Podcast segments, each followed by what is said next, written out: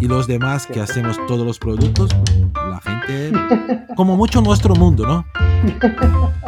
Muy, bueno. sí, estaba hablando con un amigo. ¿Qué pasa? Bienvenidos a más un Atomcast Internacional. Yo soy Leonardo Romeo, diseñador industrial y gerente de diseño en Tech Electrodomésticos aquí en Madrid.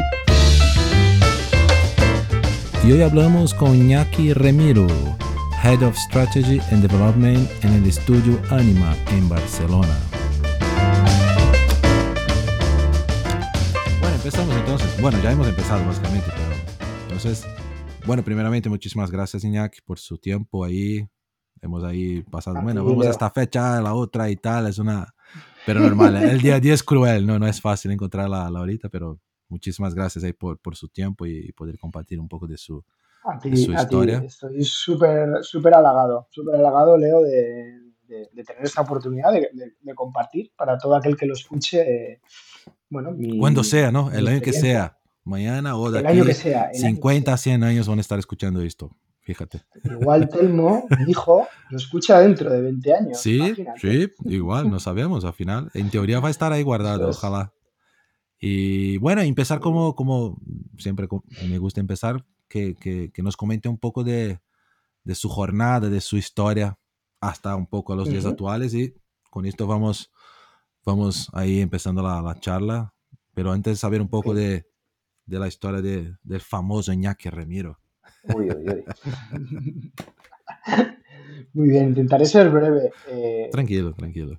Me gusta, me gusta compartirlo muchas veces con, cuando tengo la oportunidad, o, bien con alumnos o, en charlas, ¿no? tanto, tanto aquí como en el extranjero, eh, de decir que Iñaki es un profesional del diseño, es verdad, que lleva 20 años de profesión, ya, todo es relativo, ni mucho ni poco, pero bueno, ya ha habido muchas vivencias. Y me gusta decir que soy profesional de diseño porque es verdad que en esos 20 años al principio uno era más diseñador, ingeniero, y con los años se va convirtiendo más en design strategies, gestor de proyectos y de diseño, gestor de, bueno, de innovación con, muchos clientes que le ayudamos un poco en su roadmap, eh, también en, lo que es el proceso de NPD, a encontrar y descubrir oportunidades, pero también a, conceptualizarlas, a llevarlas a cabo.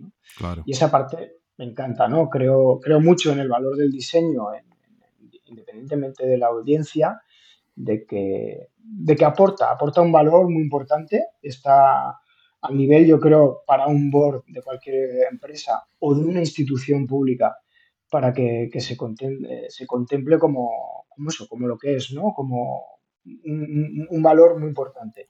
Human Centered Innovation es súper, sí, pero no solo eso, ¿no? Del Human Centered eh, Innovation creo que, que, estamos ya en un punto casi denostado y hoy en día tendremos que hablar más de, del Social Centered, ¿no? Porque al final, aunque tú y yo hagamos productos, eh, repercuten en la sociedad desde el punto de vista sostenible, no solo el, vamos a decir, el, el, más cómodo hoy en día que se habla, ¿no? Al fin y al cabo, que es el de la, el de la ética medioambiental, pero cuando hablamos de sostenibilidad también hablamos de más términos, ¿no? Y tú que estás dirigiendo eh, presupuestos y gestionando presupuestos en TECA, lo sabes bien, ¿no? Sí, sí, sí, seguro. Y eso, y eso es, eso es un recorrido muy rápido hasta el día de hoy. ¿Cómo empezó Iñaki en estos 20 años? Bueno, pues, tuve la, la, suerte con un, un profe que, que, para mí fue clave, uno de esos profes que, que te marcan, Carlos Marzábal, que me invitó a un,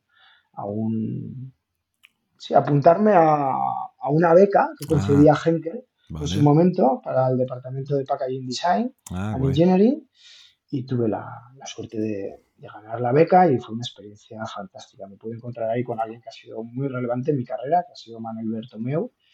Henkel es la que... esta que hace también pegamentos, también, Henkel o no. También, sí, efectivamente. tiene, entre otras marcas, tiene. Sí, tiene un montón, ¿no? Vale, vale. Reconocida. Sí, sí, sí. Es un, es un monstruo. Sí la sede central está en Düsseldorf, pero bueno, yo, yo trabajaba para Iberia, ¿no? para la era de Iberia. Sí que hacemos proyectos transversales con, con otros países de Europa, pero, pero bueno, de eso ya ha llovido. Hemos cumplido ya 20 años de aquello. Tuve la suerte hace poco en un foro de, de, unos premios aquí en España de encontrarme al hijo de mi jefe. Allí. yo, madre mía, llamada no me digas, ¿no? Fantástico.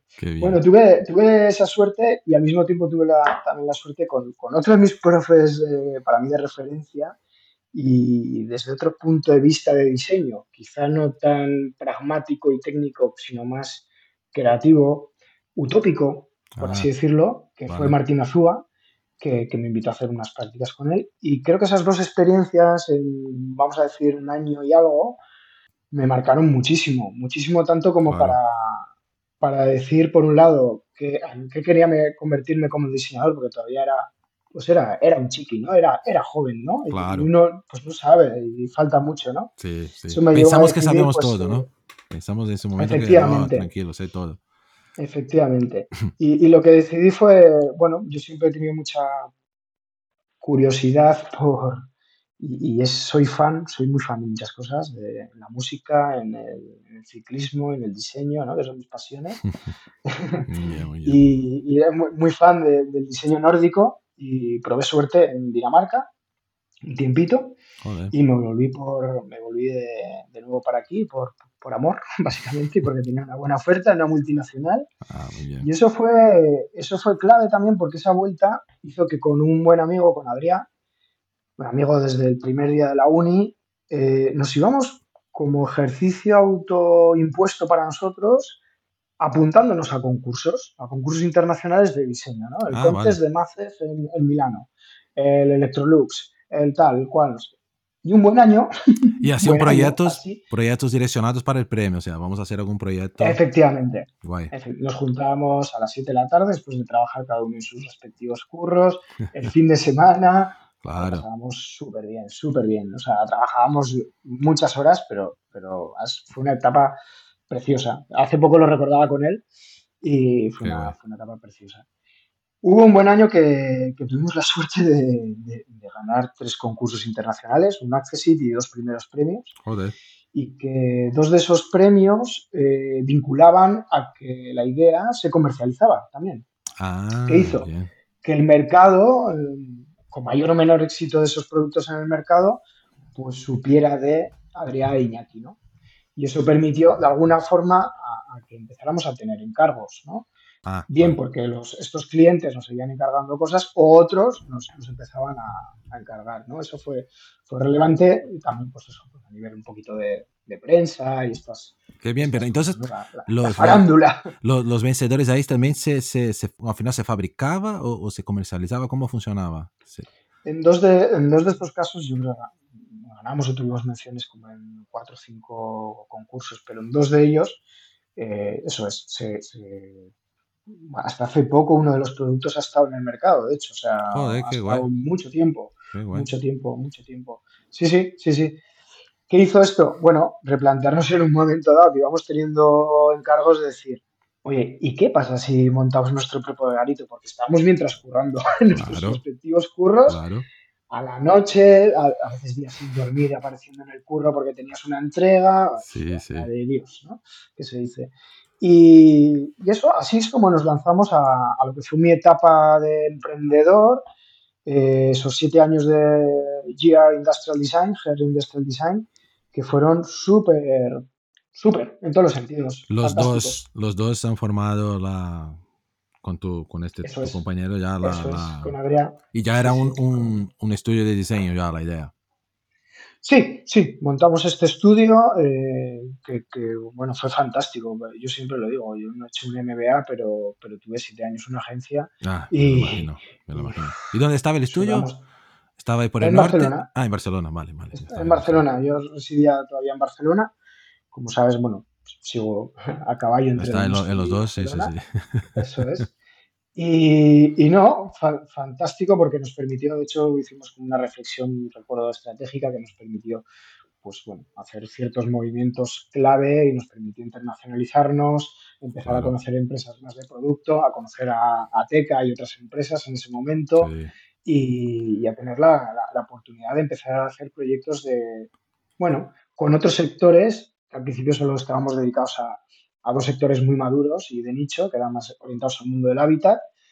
Y, en mi caso particular, que era una cosa que perseguía hacía tiempo, solo de reconocer, trabajar más el producto, ¿no? El producto y el producto centrado desde el principio en una investigación de los hábitos del usuario, entender el radar de, de, que hay alrededor de, ese producto que él usa y que puede haber otros que pueden afectar un poco al qué, pero también entender los stakeholders ¿no? que, hay en un, proyecto, los internos y los externos, ¿no? y cómo esos pueden interferir y hay que escucharlos, hay que escucharlos, hay que atenderlos y, bueno, poner sobre ese mapping, ¿no? Eh, sacar ideas y, a través de esos insights eh, avanzar. ¿Y, Y, qué tal ha sido la experiencia esta de, de salir de, de, empleado, ¿no? Que todavía hasta entonces había trabajado como empleado, que es, ¿no? y, ser ahí el emprendedor, montar un, un, estudio y tal.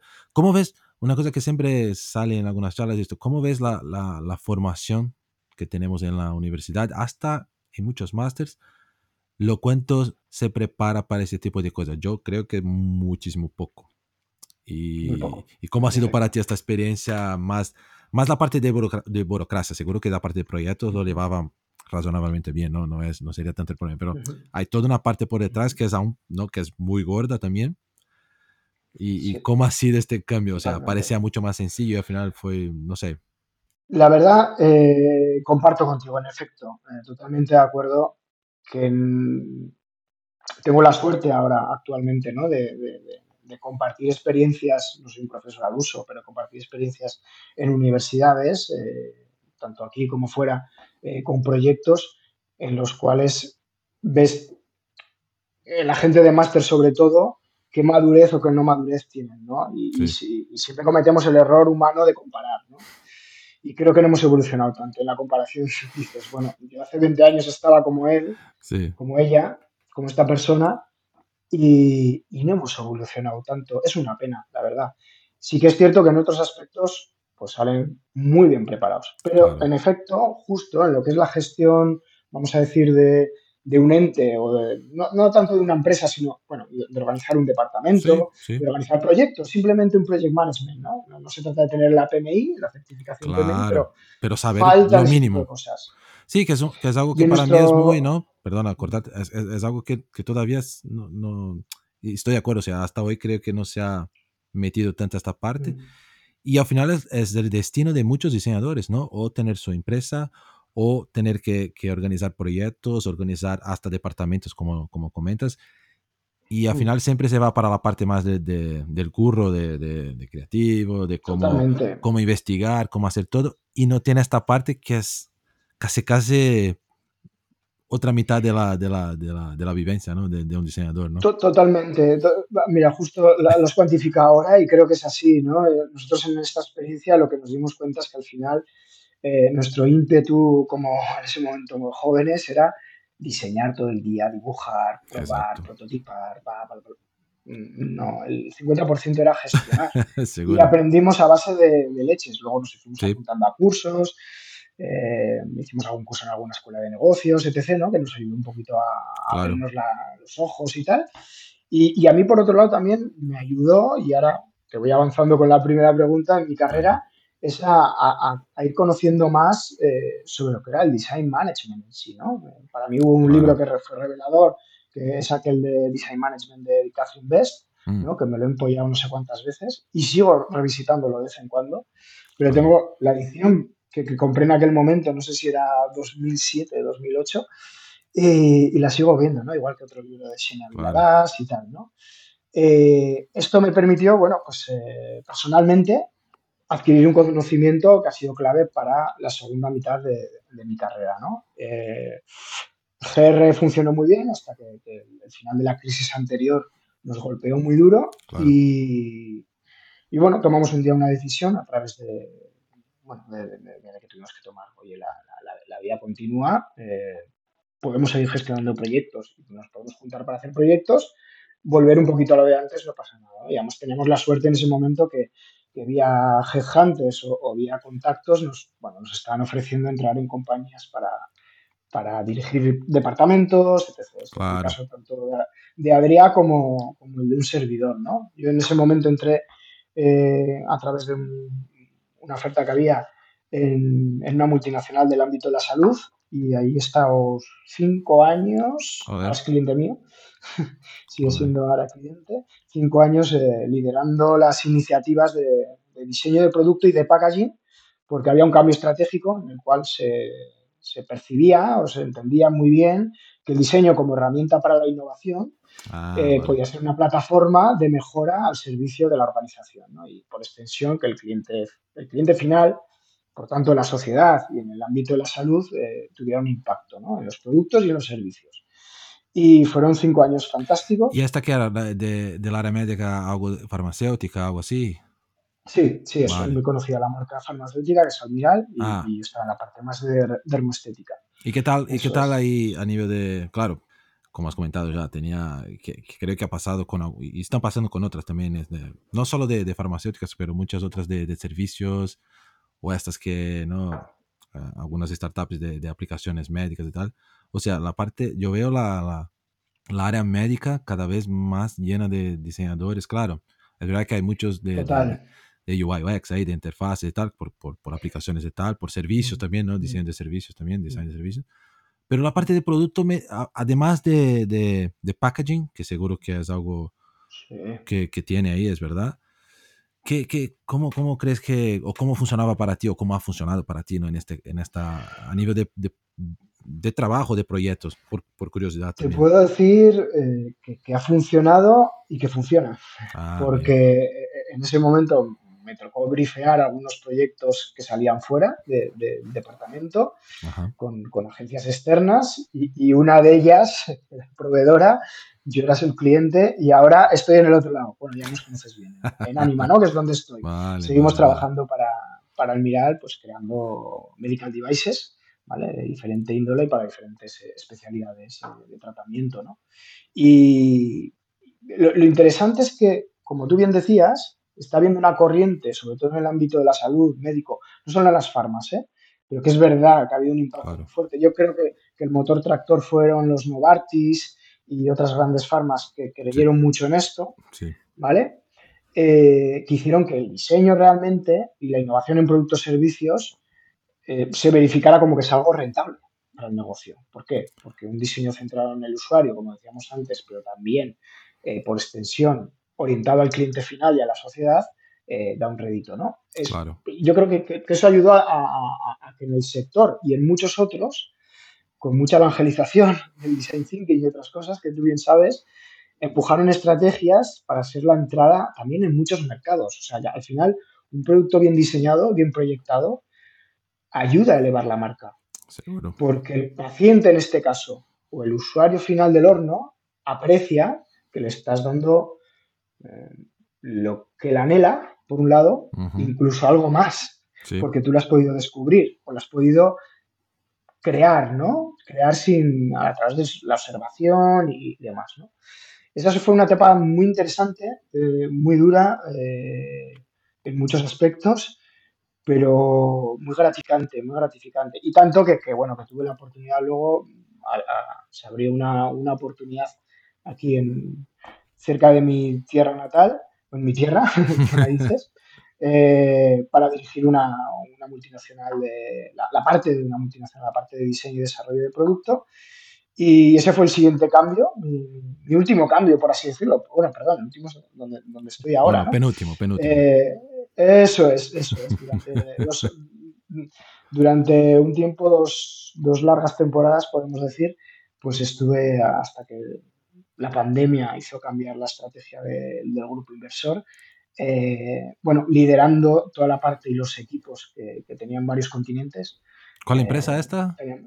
Bellota, en Bellota, Bellota Herramientas. Bellota Herramientas. Había un, foco muy interesante desde el punto de vista de marketing, de ventas, del board, de la estrategia de la compañía, ¿vale?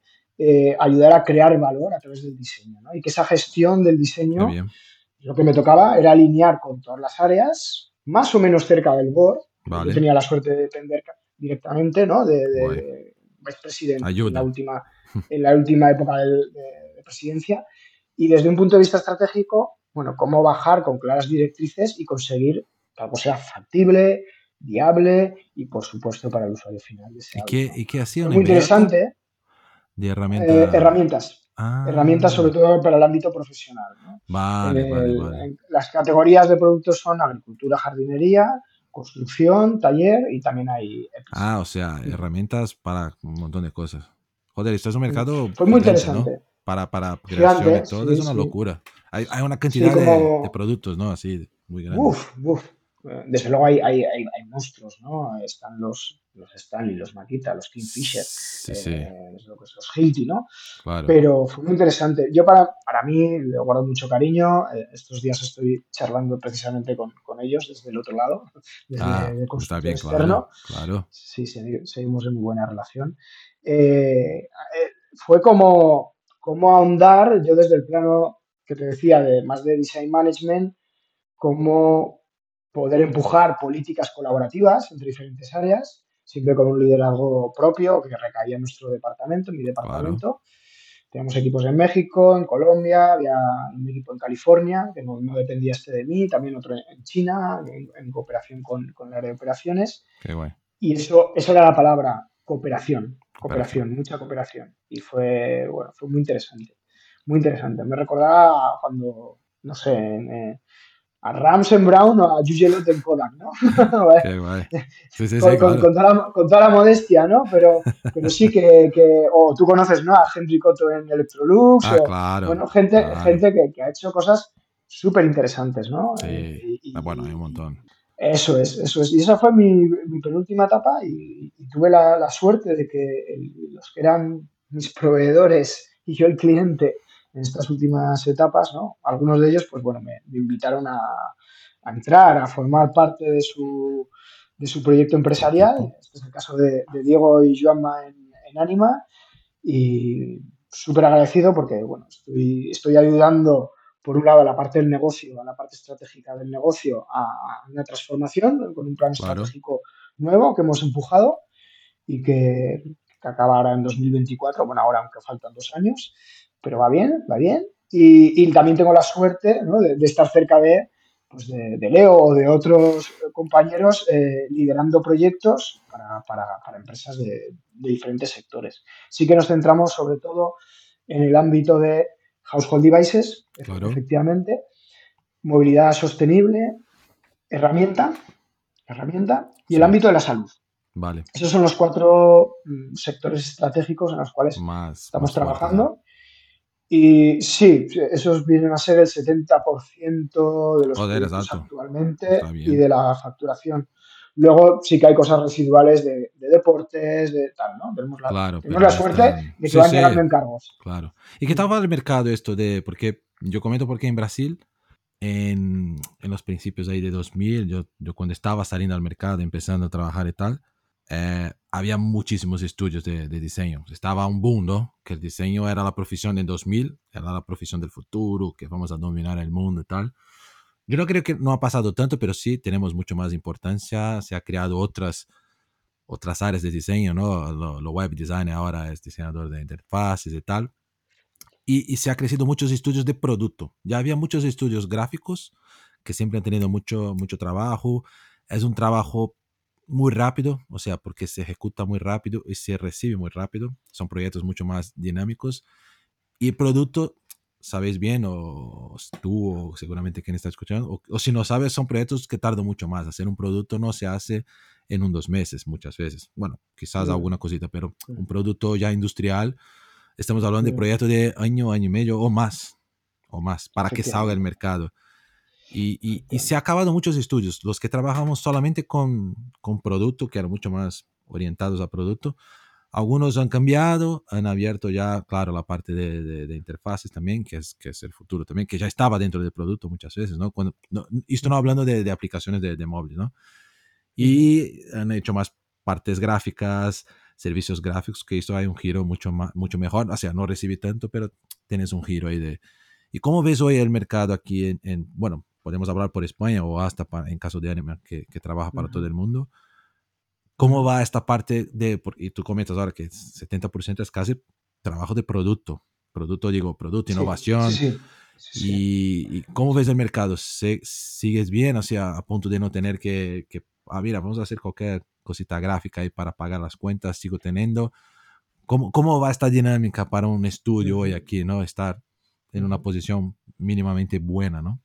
Sí, en primer lugar te, te, te, diré mi, mi, impresión, un poco de hablando con colegas del, del sector y, y, bueno, ahora viajando en Alemania, que está en varios foros con otros colegas y, y te comparten. Sí, En, en, ese sentido veo que, en efecto, como tú bien dices, está habiendo un cambio, un movimiento hacia, primero, a cambiar las titulitis, ¿no? El nombre de la titulitis, pero al final se trata de proyectos más visuales sí, o más de producto. Ahora, estamos hablando de colega a colega, ¿no? De, de, en, claro. el sector, en el ámbito del diseño de producto.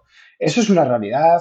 Siempre ha pasado también que, que de forma eh, a nivel de crecimiento orgánico y natural, un despacho de diseño tiende también a crecer en servicios que se orientan hacia allí, unos Sí, también hacia retail, sí, ¿no? También, claro. es, que es- es también eh, muy interesante porque, porque, porque genera proyectos de gran volumen y, se, y además tienen una facturación rápida y, bueno, continuada. Pues, Desconocimiento, eso es cierto. Y desde el punto de vista de Anima, decirte, eh, nosotros estamos teniendo como se está cumpliendo un poco el plan, se está cumpliendo bastante bien, los, los, Guay. los KPIs y el dashboard salen, sale bien, Sí, pero sí. bueno, hay que estar alerta, ¿no? Sí que estamos notando, por ejemplo, con, con clientes que, que tenemos tanto en Alemania o Centro Europa, que, que el tema de la guerra de, de Ucrania está parando. ¿Por Sí? Porque sí. ya me lo comentaba un, cliente, ¿no? De, de Praga. eh, 580% ha subido la factura desde el 1 de febrero. No Claro. desde principios de año, desde el 1 de febrero. Descontamos un mes. En tan solo cuatro meses y pico. Sí. ¡Wow! Claro, Es que es claro. por seis. Mm, Claro. Es por seis. Sí, Que sí, sí. tiene que tomar muchas decisiones a partir so- solo de la energía. Pues la energía afecta muchas más cosas. No Todo, todo pagar el restante, claro. eh, encender todas las líneas de producción de la fábrica, en este caso es una empresa que, que además tiene industria propia, eh, sino muchas más cosas. ¿no? Quitando eso de la ecuación, eh, insisto, el, el dashboard o los KPIs nos están saliendo bien en el sentido de que seguimos siendo un estudio, una agencia muy tradicional, para bien y para mal, eso es cierto, Vale. eh, somos muy románticos del, del diseño, nos encanta pues, eso, Claro. dibujar, tocar, estar en el barro, que me gusta decir a mí. me encanta ir al taller, Claro. Nos encanta. ¿no? Claro. Nos encanta, nos encanta. Eso no cambiará, ¿no? el pulido. Claro, claro. El diseñador tiene, tiene- tenemos este problema, ¿no? No sé si es un problema. o sea, Tenemos este problema, Que, que nos gusta hacer el trabajo, el, de- el detalle, el detalle. el detalle. detalle. Bueno, lo comento mucho que, eh, que es un punto difícil para crecer como diseñador muchas veces, ¿no? Para crecer, digo, para, porque cu- cu- cuanto más vas subiendo, menos diseño haces. Al final, porque al final estás coordinando y tal. Pero nos gusta hacer trabajo desde un becario, ¿sabes? Nos gusta hacer porque el trabajo es guay. sí, Es distinto de, sí, yo, yo hago bromas con ingenieros que estos quieren, cuando posible, ser un, un, un manager, hay un gerente, para no tener que trabajar, porque no le gusta el trabajo. Entonces, siendo gerente, van a estar tranquilos. Y nosotros es, para, para mí por lo menos, es una broma, pero para mí el trabajo de diseñador es eh, de, que hace un becario, hasta... gratificante. Es guay, es guay, o Mm, criar y tal. Y tú, sí. y, y no sé cómo ha sido para ti también, quizás sea un tema interesante, o sea, esto de el cambio de- del chip, ¿no? Porque cuanto, cuanto más vas creciendo, como no puedes criar, no puedes meter la mano, tienes que Mm, se fiar de otros y, y no puedes sí. hacer por ellos, porque si estás haciendo, te estás perdiendo tiempo de, de, de otras cosas más importantes. sí, sí, sí, sí, Y totalmente. no sé cómo ha sido para ti esta, esta fase que has pasado por seguramente algún momento de esta transición de, digo, no, tengo que, que, que confiar en mi equipo, que estos van a ser bien, voy a direccionar es, mínimamente, es. ¿no? Es, es- es clave lo del equipo. Tú lo has mencionado. Eh, volviendo a tu pregunta, y ahora entro con lo del equipo, Claro, claro. eso es. Nosotros, nosotros seguimos haciendo en un gran 70% en los sectores que te mencionaba, pero me atrevo a decir que quitando servicios de packaging y algunos visuales, tenemos un pequeño equipo, Claro, y tú lo sabes, tiene, claro, eh, claro. de gráfica. eh, o sea, a nivel de turnover, debe representar un 85% del producto y un 15% el restante. Qué O guay. 80-20, si quieres, ¿no? Qué bien, qué bien. Y no, volviendo no. a lo del equipo, lo del equipo es, es- es clave, tú lo has dicho. Yo en mi caso particular, durante este progreso en la carrera y que queda, porque uno no acabará Claro, primero hasta claro, el último día, llega un momento que, que seguramente Leo te ha pasado a ti, ¿no? Que tienes que coger el- ponerte la chapela de, de gestor y quitarla de... un gestor también es creativo, ojo, ¿eh? Sí, eh, pero bueno, las herramientas son otras. Y, hay un factor que es muy importante, que tú mencionabas, que es la de no me gusta gestionar, sino cuidar al equipo. Y cuidar quiere decir eh, no solo escuchar, decir las cosas como hay que decirlas, porque a veces hay que echar la bronca, pero hay que saber decirlas. ¿no? Exacto. Y en efecto, eh, eh, es cuidar para crear el, ambiente idóneo para que el proyecto salga ¿no? y, que el cliente, sea interno o sea externo, siga confiando en ti. Y eso, como en tu caso, como design manager, o, en mi caso en otras experiencias previas, o ahora mismo, haciendo como business partner con, un TECA, con un group SEP o con, cualquier otro, eh, uno ha de, ha, de tomar esta distancia a veces de decir, bueno, confío en el equipo, tengo desde una Marina hasta un Robert, un Alex, un, Alfredo fantásticos, eh, que, es que, es que, además me dan mil vueltas porque ellos están haciendo eso, yo tengo que acometer lo que tengo que acometer. Y al final eh, tienes que balancear, que es importante, que es urgente y, bueno, y, haciendo, ¿no? Y haciendo. Sí, sí, sí. Creo que, cualquiera que sea la industria donde operen nuestros clientes o, TECA y el segmento al que se dirija, la proposición de valor de la marca y de la organización en definitiva le ayuda mucho el que tenga un equipo de diseño que puede ser externo. En muchos casos nosotros trabajamos para empresas que es externo y trabajamos casi como su design manager externo y diseñadores internos externos, o en tu caso, ¿no? En tu caso, ¿no? De que seguramente tienes que, empujar mucho y hacer al ímpetu, ¿no? Ese de, que, de, aplicar las políticas claras, estructurar, equilibrar los recursos. Es, es, un mundo, es un mundo. Yo siempre lo digo, estoy disfrutando de la charla contigo porque tengo la suerte de que, que me dedico a una de, las, de mis pasiones y, y sé que cada día, incluso con esta conversación, voy, voy aprendiendo. Claro. Sentándome con, con, Marina, con Sonia, con Alfredo, con Esther, cuando están haciendo algo de un diseño, ¿no? Sí, sí, sí. No, no, estamos siempre aprendiendo. ¿Y tú sigues dando, dando clases en la, en la uni? Eh, he estado durante años, lo dejé de lado, me enfoqué mucho en la última etapa de tanto de Almiral, que, ya lo dejé, como también en Bellota por, por, por, el cambio. Y, claro, claro. Siempre digo, con toda la humildad, que me juego lo de profesores me quito, me quito el sombrero. Me quito sí, sí, sí, ¿no? es fácil. Yo en mi caso eh, tengo la, suerte que, estuve 10 años en IED y luego en otras universidades alguna cosa. Ahora he vuelto a la Universidad de Navarra y en Tecnun.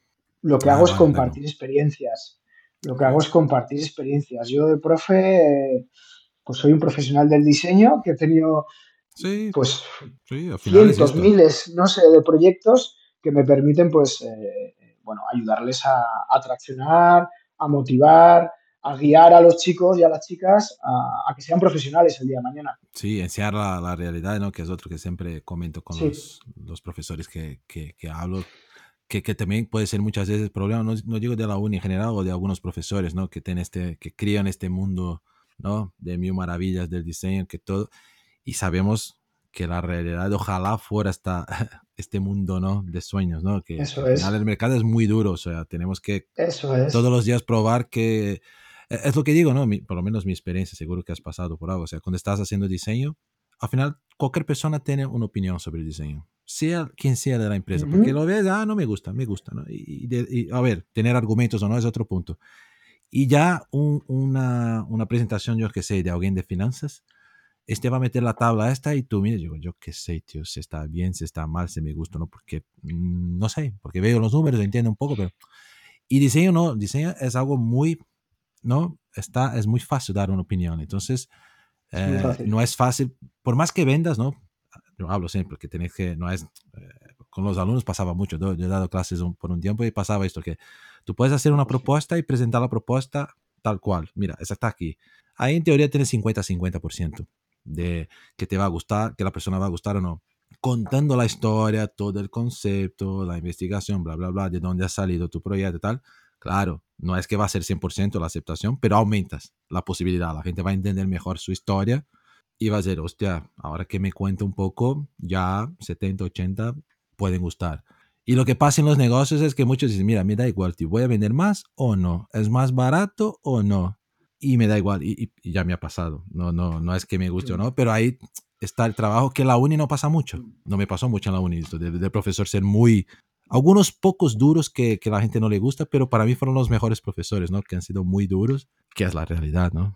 Muchas veces. Sí, sí, entiendo, entiendo perfectamente eh, este punto de vista, precisamente porque me, pongo en tu lo sabes en tus pies no de, eso de que tienes que gestionas presupuestos gestionas eh, proyectos hablas con diferentes stakeholders internos el de marketing el de finanzas los de ventas la dirección eh, operaciones. Todo el mundo puede opinar. Cualquier opinión es buena porque puede hacer crecer el proyecto. Y a mí me gusta decir a a las chicas y los chicos en, clase, yo tengo la suerte de que siempre, al menos en los últimos años, pongo un proyecto brifeado real con una empresa.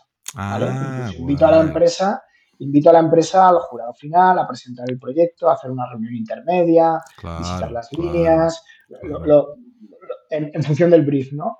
Pero a lo que iba es eh, que entiendan los chicos que sí, que, podemos ser muy valientes y tenemos la capacidad de, con este proyecto de soñar porque no sabemos ni siquiera si saldrá al mercado, sí, quién sabe. Sí, sí, claro. Eh, seamos valientes, sí, pero, pero sí que darles pinceladas de, esa realidad que tú bien mencionas, ¿no?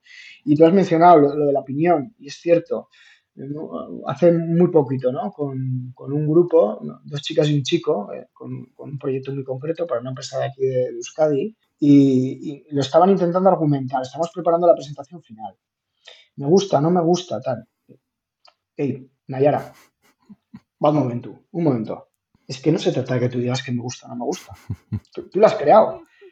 Me gusta o no me gusta, con todos los respetos, igual lo dice alguien, pero tú no hables de me gusta o no me gusta. Funciona o no funciona. Porque el brief me dice esto, porque el usuario eh, he detectado que tal, porque el mercado tal me gusta o no me gusta, tú como defensora de tu propia idea, intenta evitarlo, ¿no? funciona eh, para tu público, ¿no? Quizás estás haciendo, yo qué sé, como un packaging para un zumo que no te gusta el sabor, o sea, no te va a gustar pero el packaging está correcto para el público o el producto igual, o sea, una, yo sé, una máquina de coser, yo no, no utilizo, no me gusta porque no sé, pero tiene que hacer de la mejor forma, ¿no? De, igual forma que, que, uno mismo igual no puede opinar en la construcción de un business case, de si la TIR o el, o, el payback no sale y, eh, bueno, puede ayudar a, a, que eso funcione, ¿no? Porque mi inversión, mi CAPEX, tiene que, que, soportar y lanzar el producto esto pero en algunas no, no puedo decir me gusta o no me gusta. El financiero me dirá, esto funciona así, por esto, por esto y por esto. Entonces, hay que, creo que a, las chicas y los chicos, en, tanto los grados como los másters, eh, empujarles y guiarles a, que sepan defender bien las ideas. Sí, yo creo que está por ahí. Porque volvemos a lo del inicio. El diseño crea valor y el diseño es rentable. O sea, aporta innovación tanto a producto como a servicios, ¿no? es, es, una herramienta. Es una herramienta innovadora. Pero si no, si no defiendes bien, puedes perder un buen proyecto. Hay muchos proyectos que he visto que no han pasado, míos en el pasado, porque no he definido bien o porque no era el momento. Pero pasa, pasa mucho. Lo mismo. Lo mismo, ¿no? lo pasa. y después, claro, es como aprendemos muchas veces. Joder, podría haber hecho así y tal. Vamos a aprender a defender y claro, cada empresa es, una empresa, cada, las, son personas, te vas entendiendo un poco la dinámica, pero sabiendo bien cómo, cómo lo, si tienes un buen concepto, ¿no? Con, con, con base, seguramente, y vendiendo bien. Efectivamente. y, y, eso te ayuda, ¿no? A, defender, por ejemplo, algo que, que, me atrevo a decir que, que puede que te, a ti te encanta, a mí me encanta, ¿no? La, la fase en la cual tienes que aplicar el CMF qué colores, qué materiales y qué acabados. ¿Y por qué? Hay un porqué, porque hay un porqué. porque, viene antes de una observación, de interpretar. Igual el cliente te ha dejado muy mascado qué es lo que, funciona en el mercado. Fantástico. Oye, y si no lo tienes que descubrir tú, ¿no? Pero siempre hay un porqué de las cosas y no solo eh, vuelvo a lo de me gusta o no me gusta. Puede ser una opinión, claro que sí. Mm, mm, pero precisamente tú como creador no te limites a te presento esto porque es la que más nos gustaba. Hombre. no, claro. No, tiene, valor a tu propia idea. hay un diseñador italiano que, que vive en Brasil, eh, Alfredo, Alfredo Farné. Este tiene, tiene su, su estudio ahí de renombre y tal. Y este me contaba una historia de, de, de, una... Creo que era una marca en Europa, todavía trabajabas aquí y, y, hacían sillas, ¿no? Las sillas que son los objetos ahí de que muchos diseñadores han hecho cosas y tal. Y me contaba que el dueño de la compañía ha llamado a su estudio, que no, no, bueno, Alfredo, yo quiero que tú hagas la mejor silla del mundo. Y decía yo, mira, Dios, no lo sé si voy a conseguir. Te puedo hacer la mejor silla para un uso específico, para oficina, para una persona que va a estar sentada por X horas, que hace este tipo de trabajo, este, o sea, pero para todo el mundo, te lo digo que va a ser imposible. O sea, por eso que al final es eh, que muchas veces intentamos resolver el problema, todos los problemas del mundo en un proyecto, cuando no hacemos quizás una pequeña parte, ¿no? Mira, fócate en esta pequeña aportar, parte. Eso es, en esto y ya tienes la, innovación y ya está. Efectivamente. Efectivamente. Efectivamente. Esto siempre queda en mi cabeza, que muchas veces sí. empezamos un proyecto y estamos intentando hacer de todo. Y digo, no, no, a ver, tío, repensamos un poco. Vamos, vamos en un punto aquí, hasta porque no vamos a conseguir resolver el mundo con este proyecto, ¿no? Mencionas algo muy importante, ¿no? De, a nivel general, ¿no? Ya, yo creo que la sociedad, incluso tú que eres eh, Aita, papi también, eh, sí. del foco, del foco en lo que realmente igual importa, ¿no? Y en este caso, independientemente del grado de innovación, si sea eh, incremental o disruptiva, ¿no? Y entre medio tenemos más, radical, etc. Eh, justo en una silla, ¿no? O sea, que llevamos siglos sentándonos de la misma manera. Sí. Siglos. Sí. Antroponómicamente, vale, el caucásico y el, y el de una zona de Eurasia será diferente y tal, pero que nos sentamos igual. Entonces, claro como tú bien dices, o te decía tu colega Alfredo, ¿no? ese foco en el cual depende el público objetivo y para qué va a utilizar esa tipología de silla, porque hay tipologías además de silla, ¿no? Ajá. No, no, entiendo, o sea, no he hecho nunca ninguna silla, he hecho algún taburete, algún sofá, pero... Sí, yo poco también, yo poco. No, ah, no, es muy, es muy complejo. Y hacer una nueva silla, ¿no? De, de oficina, yo veo, uh, no es fácil, no es, es, un, es un reto... Sí. Porque no es solo tema de diseño, ¿no? Más que diseño es todo la, la, la, el uso, la antropometría, la ergonomía. Sí, sí. Esto te va guiando un poco. Al final el diseño sale de forma natural, ¿no? Es un poco la... Sí, a mí en su momento me pasó también que, que era uno de mis sueños de hacer un elemento de escritura. Vale. Eh, también es que, es que escribimos igual que hace mucho tiempo, ¿no? Sí, sí, sí. ¿Cuál, ¿Cuál, es la orientación tal? Bueno, divertido también. Como nos va la marcha, ¿no? ¿Eh? Nos va... pues ala, para adelante. No digamos claro, claro. que no a un encargo de una silla, Leo. Acuérdate, sí, sí. Algún, día, algún día me lo dirás o yo te lo diré a ti. claro, claro. No, de, del bol es interesante porque hoy también ya casi, casi no escribimos más. Es muy, mucho menos, o sea, yo voy a intentar firmar algo, ya, ya no firmo, antes se firmaba los cheques todos los días, cositas y tal, y ahora cada vez menos también, porque el ordenador también nos ha quitado un poco esta, esta arte, ¿no? Por cierto. Sí, sí, sí, totalmente, totalmente. Yo soy muy freak, ¿eh? Tengo... Pff, Sí, mira, una Lamy, Lamy, esta está muy buena. Esta es de diseñador. Sí, sí. Las Lamy son muy buenas. Hombre, esta, esta es de un diseñador que tú conoces, muy bueno. Bueno, humildad, soy yo mismo. sí, esta no lo tengo, ¿ves? Sí. Quizás un día un regalo, no tengo. Tuve, tuve, no tengo. Tuve la suerte. Sí, sí, bueno. Como nos vamos a ver pronto, muy bien. con una. muy bien. Y bueno, ahora cambiando un poco para otro Sí. tema que, que tengo curiosidad, que tú has sido justo hace unos meses ahí jurado en uno de los, de los premios más, si no el más importante del mundo. No voy a decir el más porque hay, ot- hay un otro, quizás el Red Dot que es muy importante también, pero son los dos premios Sí, alemanes del IF sí, ahí.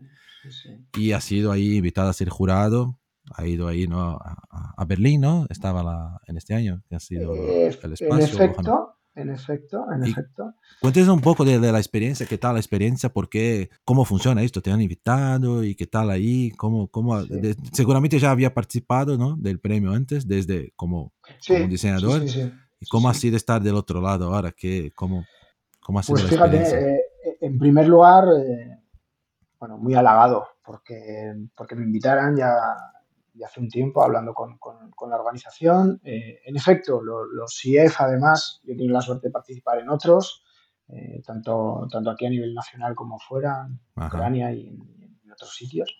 Eh, pero realmente, bueno, como tú decías, ¿no? Los Red Dot y los IF, pues igual son, uno es el Nobel y los otros son los Oscars o algo así, ¿no? Exacto, están ahí, Eh, para mí ha sido, wow, pues muy, muy contento por la experiencia de compartir con otros profesionales que, que, me quito el sombrero, que algunos eran para mí referencia, ¿no? Podría enumerarte muchos nombres y que tuve la oportunidad ahí, pues eso, de, de, cenar, de comer, de desayunar, de, de dialogar, de debatir, de, estar agotados, pero de reír también, de, crear una conexión muy, muy interesante con muchas personas, de ver 5.000, las 5.000, ¿no? Fueron finalistas finalmente. Vale. Ah, vale, porque es la segunda, la segunda fase, porque tienes la primera que es virtual. En efecto, en efecto. Eh, en este caso, hacíamos la primera, el proyecto dura, por así decirlo, unos cuatro o cinco meses. ¿no? Todo empieza, recibes la información antes de Navidad, ¿no? De cuáles son todos los entries de las categorías en las cuales tú estás implicado, ¿no? Porque claro. Eh, de los, no sé si eran 70 que éramos de jurado de todo el mundo, había gente de Australia, de Canadá, de tal. y vamos repartiendo las categorías. Sí, Se organiza. La organización fantástica, de verdad, de quitarte el sombrero. Eh, fantástica, fantástica. Y, eso ayudó mucho a, a traccionar y a que, todo fuera. La primera parte online o digital, quizá un poquito más pesada porque los debates, como bien sabes, cuando, cuando quieres defender un argumento es mucho más fácil hacerlo en el face to face.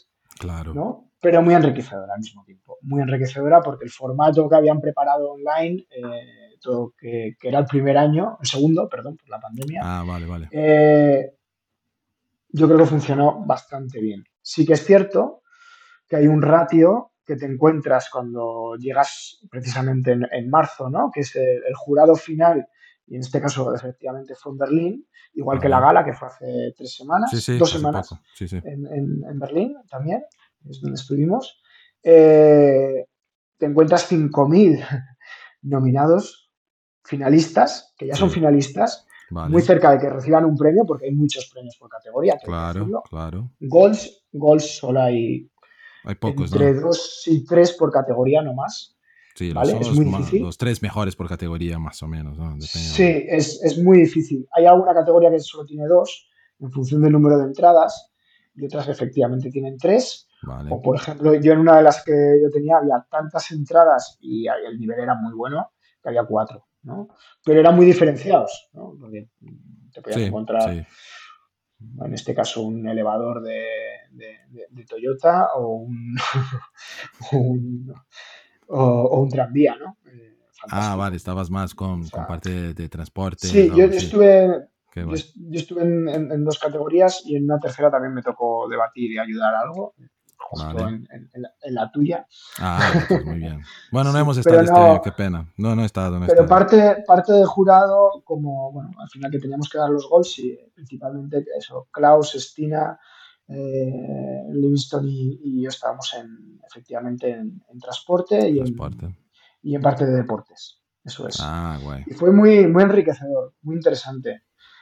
Eh, ¿Por qué? Porque testías el producto porque tienes que testearlo. Es verdad que en tres días, en nuestro caso 180 entradas, era muy complicado. Qué locura. Eran, eran días maratonianos, hay que decirlo, y los probamos todos. Salvo, salvo, y esto es una crítica constructiva, que, que, no es a la organización, sino quizá a nosotros mismos, a los diseñadores. Y es la siguiente en, en, en, cualquier premio, no, no, no, importa el reconocimiento que tenga el premio, no. Eh, creo que nuestra ética eh, debería estar orientada a si presento algún concurso, un concurso en el cual estás compitiendo, porque es así, estás compitiendo sí, claro. Contra otras entradas también de mucho interés y de valor, vamos a decir que de inicio todas lo son, sí. eh, intenta llegar con un prototipo final top, sino el producto que, ya se ha lanzado al mercado. O el producto ya fabricado, claro. Efectivamente. Te encontrabas en algunos casos, pues, o que no había llegado el prototipo, entonces el tema digital, entonces, o otros que, se quedaban en, renders. Ah, vale, porque no quiere enviar su, su, su, producto, prototipo y te envía las planchas ahí. Había, había algunos que están muy bien fundamentados, la presentación era muy buena, hay que, hay que seguir unos criterios y de alguna forma habían trabajado la presentación. Claro, O sea, es decir, claro. no se habían apuntado y habían hecho la submission y upload de, Sí, sí, sí. de- de imágenes y de, no sé, textos marketingianos, sino. Que habían ido algo más. Tenía algo del proyecto, ¿no? Se hablaba del proyecto en sí, no, Eso es. no comercialmente, ¿no?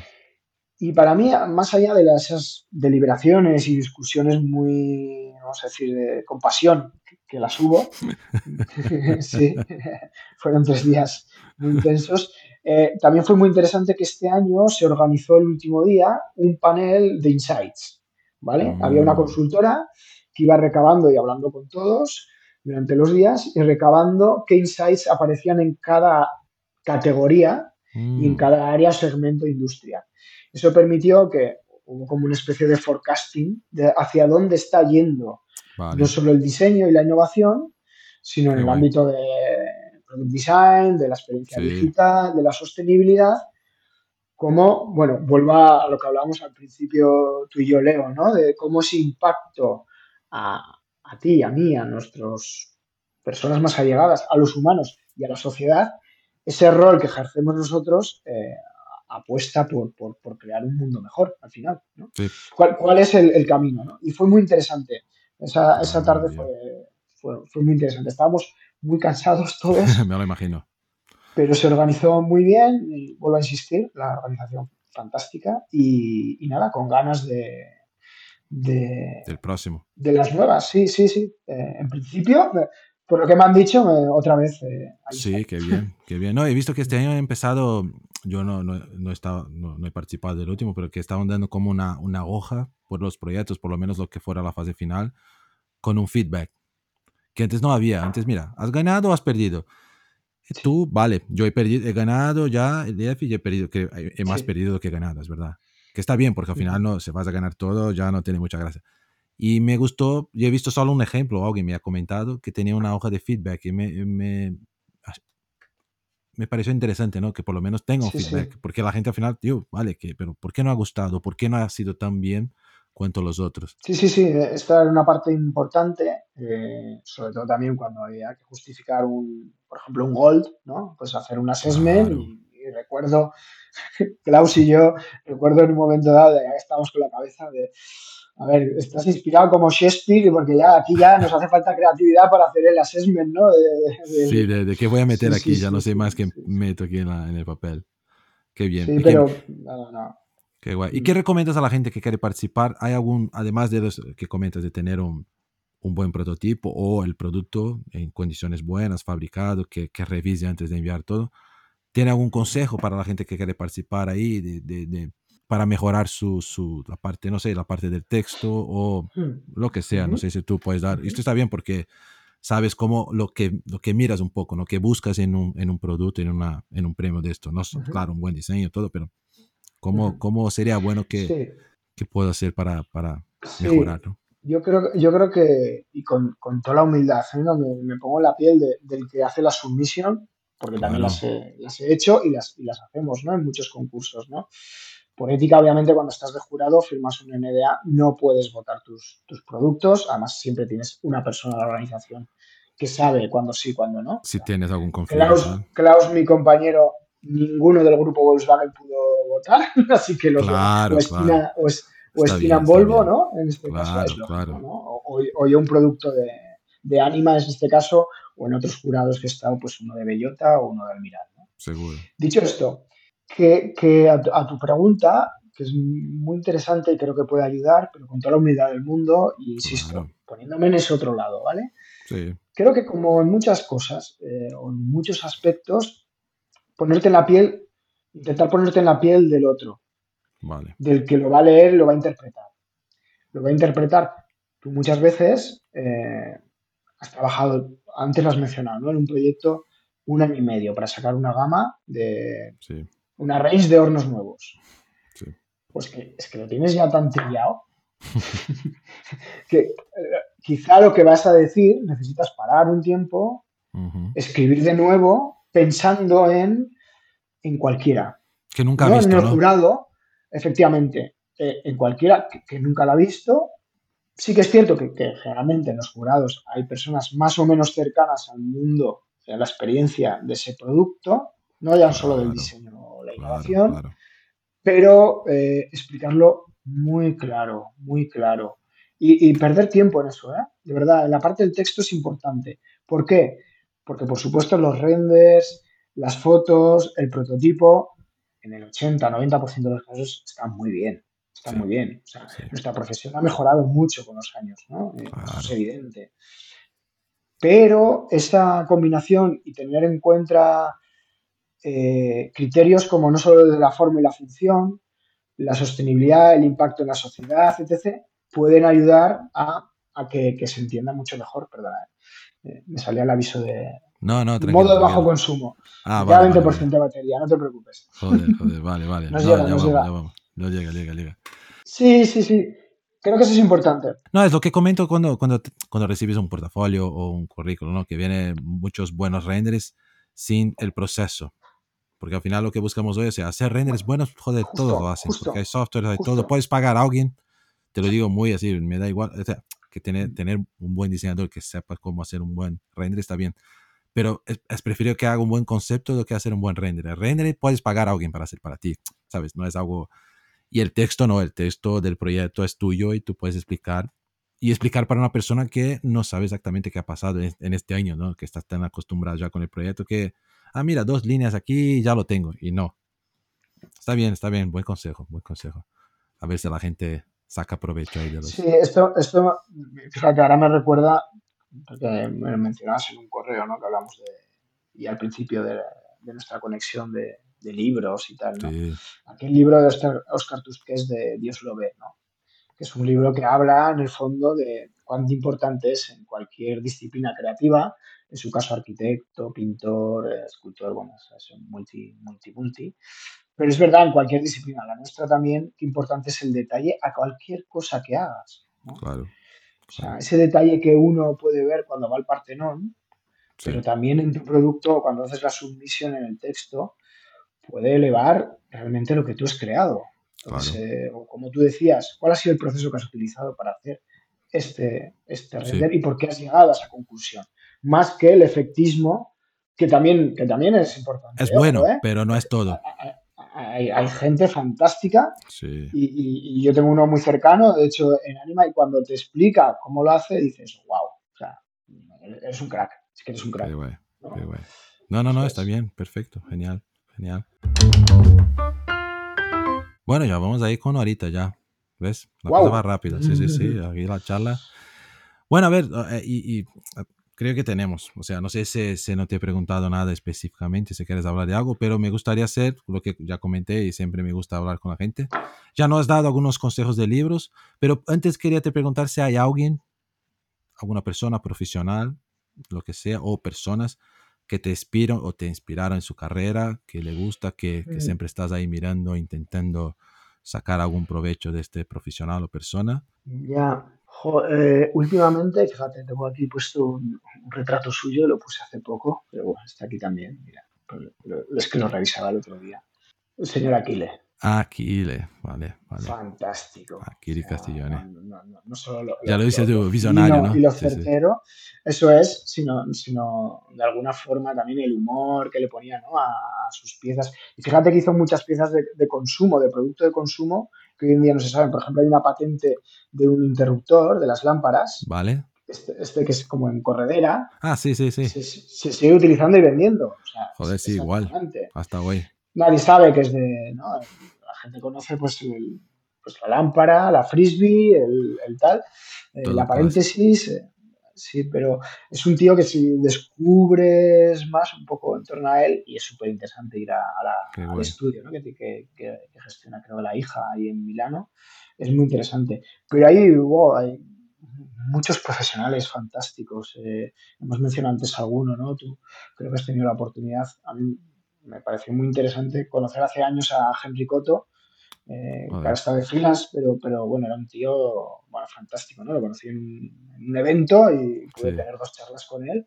y siempre recuerdo varias cosas que me comentó, ¿no? Eh, Súper interesantes. Y fuera del diseño también, ¿no? Bueno, para mí ha sido muy importante, mi, mi familia creo que viene por parte de, abuelo y de, la mitad de, mi padre, de la curiosidad y de hacer las cosas de probar con las manos y, y tal. No soy tan habilidoso como, como Bueno, Javier, que es hay, mi padre, hay pero, otros, claro, hay, hay de todo. Qué guay. pero bueno, Muy cada bien. uno tiene sus skills, ¿no? Sí, pero de alguna sí, forma, de alguna forma, algo te queda, ¿no? Te permea, ¿no? sí. Sí, Y sí. así me pillas así, que seguramente no, hay pero más, ¿eh? Y joder, quizá no, mañana me no. acuerde y te, te No, escribo.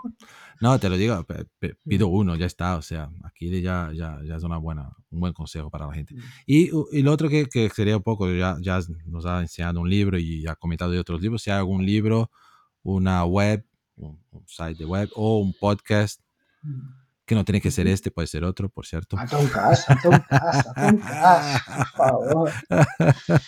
Sigo, sigo uno yankee, que soy, malísimo para los nombres. Bueno, yo también. Con, con los, con, lo- con los discos, o sabes que soy, me encanta la música y tal, eh, sí que me acuerdo de los títulos de discos, de, de, de igual, ¿eh? de John Claro, Coltrane, que es, de, que es tu de pasión una banda de ¿eh? rock, me da igual, ¿no? Claro. Eh, jo, no me acuerdo, hay uno muy bueno americano. Y de libros, jo, solo uno. Este, hay muchos, ¿no? Bueno, Las leyes uno, de dos. la. Sí, las leyes de la simplicidad de John Maeda. Ah, muy bien. John Este. Maeda, eh, me encantó en su momento Modos de Ver de John Berger. Modos de Ver. Ah, este no más allá de, de- Vale, de- vale, de- vale. de- del diseño, ¿no? Sino efectivamente Sí, sí. modos de ver. Un tío muy interesante. Más, Interesante. bueno, fue un tío que, que hizo un programa muy interesante en la BBC durante muchos años, pero la parte de literato, hay tres o cuatro buenísimos. Hay uno que habla de, de los objetos cotidianos también, fantástico. Y hablando de los objetos cotidianos, me viene a la mente el de Psicología de los objetos de Donald Narman, ¿no? Sí, sí, Muy este bueno. es fantástico, siempre. Siempre. Cómo nacen los objetos de Bruno Munari. También. Munari. Munari es fenomenal su- también. con- Munari después de la uni, ¿no? Sí, sí. Eso es, Sí, eso sí, es. sí. Muy bien. No, genial, tío. Y- Ya, Uf, ya tiene un montón ahí. Ya la gente ya puede ahí investigar ahí y seguro que, Sí. que van a gustar. Genial, tío. Lo tenemos. me lo he pasado muy bien. Me lo he pasado muy bien, Leo. Te doy mil gracias. Sí, no, gracias a ti por, por compartir toda su historia, experiencia. A ver, ya hemos Uf. hablado tanto y no te conocía tanto, así ves, sabía de alguna cosita u otra, pero nada como entrar a detalle, que, y no solo para mí, para, para quien está escuchando ahí, sea el año que sea. Bueno, Bueno, oye, que nos vemos pronto con un café en la mano y, y antes Seguramente. eh, que nos toque. seguramente. O escuchando a, a Chico Buarque, que te gusta, o A Chico. Buarque. Oh, Milton. Nascimento. No sé si te gusta la bossa, Oh, bossa nova ahí, Tom Jobim. También. hombre, Estos son, son Mucho nivel. O sea, la- la- bueno, hay de tenemos todo. algo de que hablar, ¿eh? Tenemos algo de que hablar. sí, sí, café. sí.